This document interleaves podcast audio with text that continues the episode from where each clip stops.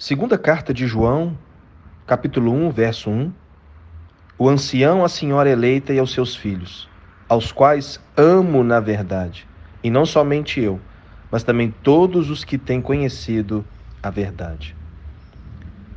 A palavra amor, algo que vem se perdendo em meio a essa sociedade pós-moderna. Um sentimento que vem sendo diminuído, não porque deixou de existir, mas porque as pessoas estão parando de amar. É muito comum nós ouvirmos: Eu não amo mais. Eu não amo mais. Mas quando nós nos voltamos para a palavra, a primeira, a primeira carta de João nos ensina que Deus é amor. E Deus continua sentado no trono de glória. E se Deus é amor e continua sentado no trono, no controle de tudo, de todas as coisas, o amor ainda permanece, o amor ainda existe.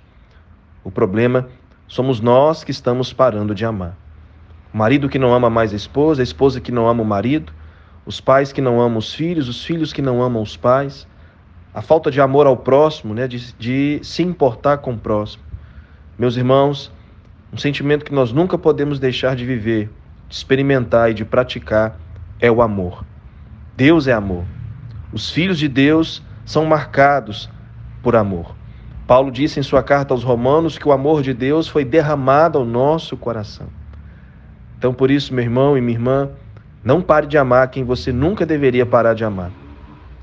Ame o seu marido, ame a sua esposa, ame os seus filhos, ame os seus pais, ame o seu próximo. E claro, acima de tudo, ame Deus acima de todas as coisas, com todo o teu entendimento, força e coração, para que você continue experimentando esse sentimento surreal que transforma qualquer ser humano em qualquer esfera da sociedade. Que assim você viva essa quinta-feira tão abençoada, amando o Senhor e amando pessoas. E não se esqueça, o amor não acaba. Somos nós que paramos de amar. Então não pare de amar. Continue amando. Flua por meio desse sentimento tão poderoso que transforma a minha vida e a tua vida. Tamo junto.